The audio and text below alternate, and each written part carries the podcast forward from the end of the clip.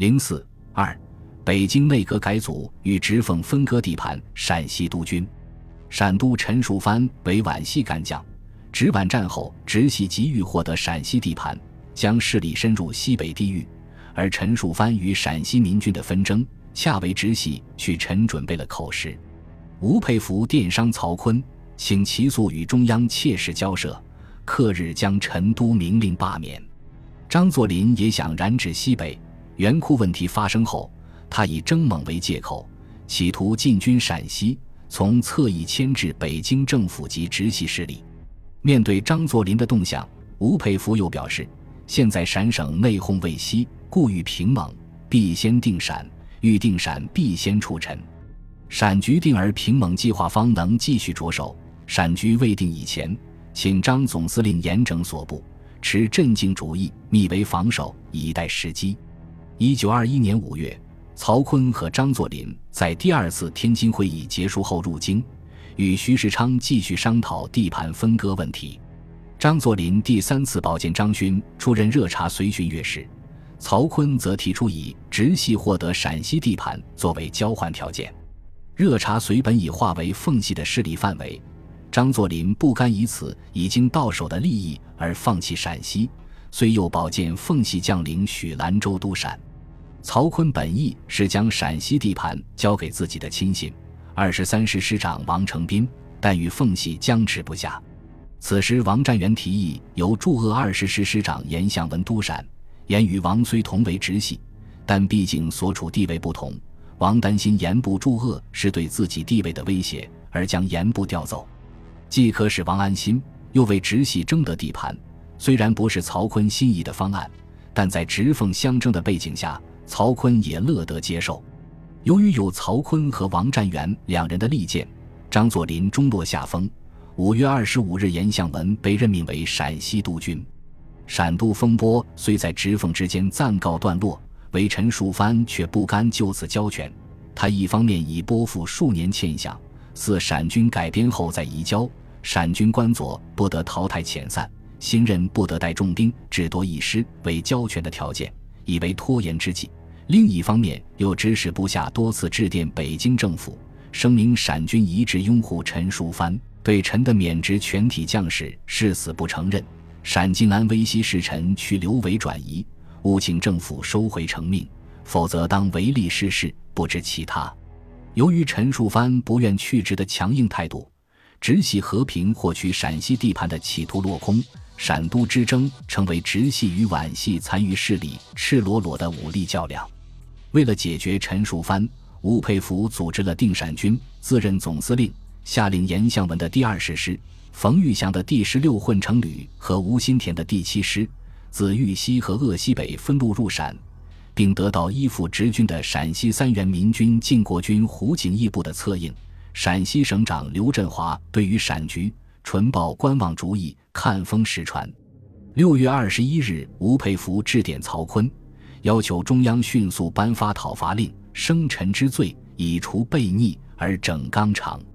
曹吉殿之严向文称：“定陕力在肃静，敏捷解决，持恐旁生之节，牵动大局。”七月二日，吴佩孚发出总攻令。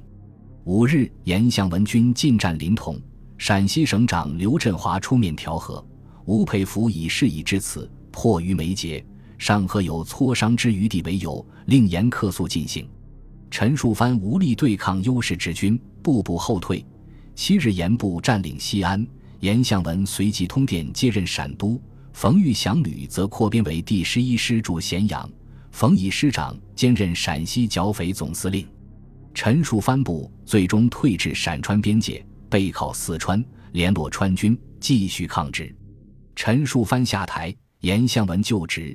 直系势力终以武力方式打入西北，但蹊跷的是，八月二十四日，刚刚出任陕都不过一月有余的严向文，又突然吞鸦片自枪而死。冯玉祥随即署理陕西督军，成为冯系势力在西北发展壮大之时。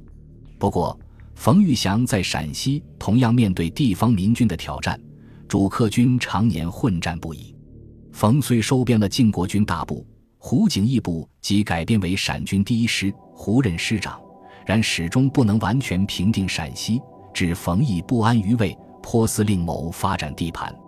冯玉祥与吴佩孚有隙，吴驻节洛阳，据陕西可谓近在咫尺，却对冯的求援请求不闻不问。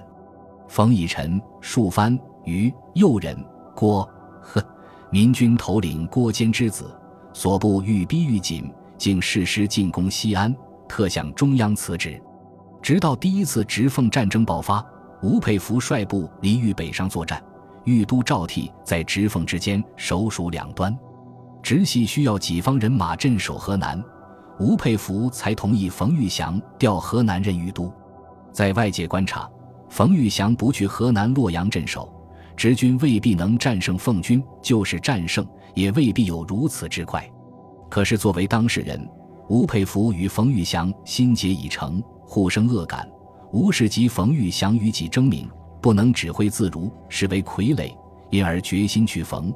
以鄂豫两省连成清一色的地盘，这又为其后冯玉祥在第二次直奉战争中的倒戈反直埋下了种因。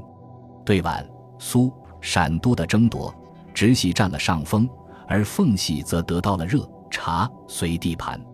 虽然热、察、虽地处偏远，地广人稀，经济不发达，但是地方实力派仍不愿轻易放手。热河都统。北洋老将姜桂提公开反对奉军入据热河，声称热河的治安，桂提当负完全责任。奉军第二十八师毋庸来热相助，否则主客两军因事发生冲突，桂提不负其咎。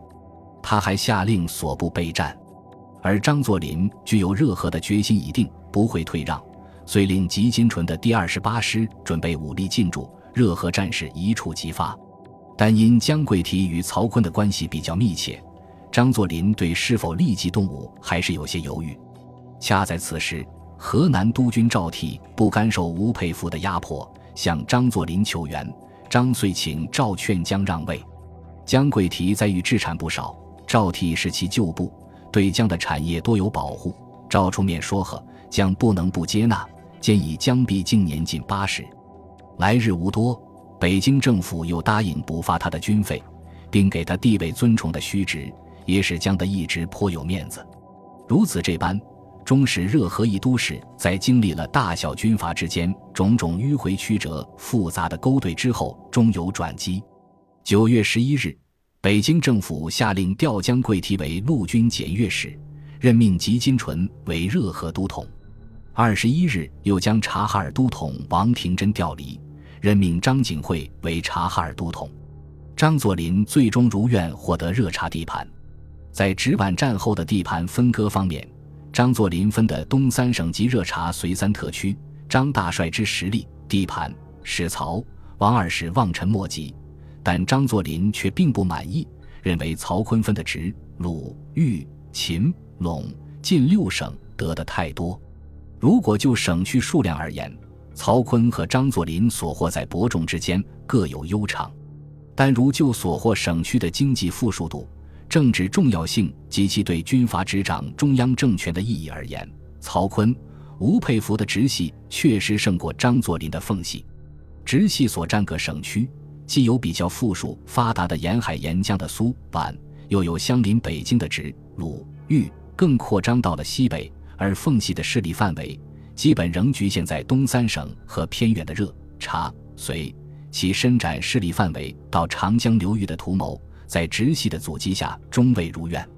直奉双方在地盘上的争夺，被时人认为将来争端恐先由地盘问题而起，而双方在地盘实力上的差距，在不久以后爆发的直奉战争中也将得以表现。本集播放完毕，感谢您的收听。喜欢请订阅加关注，主页有更多精彩内容。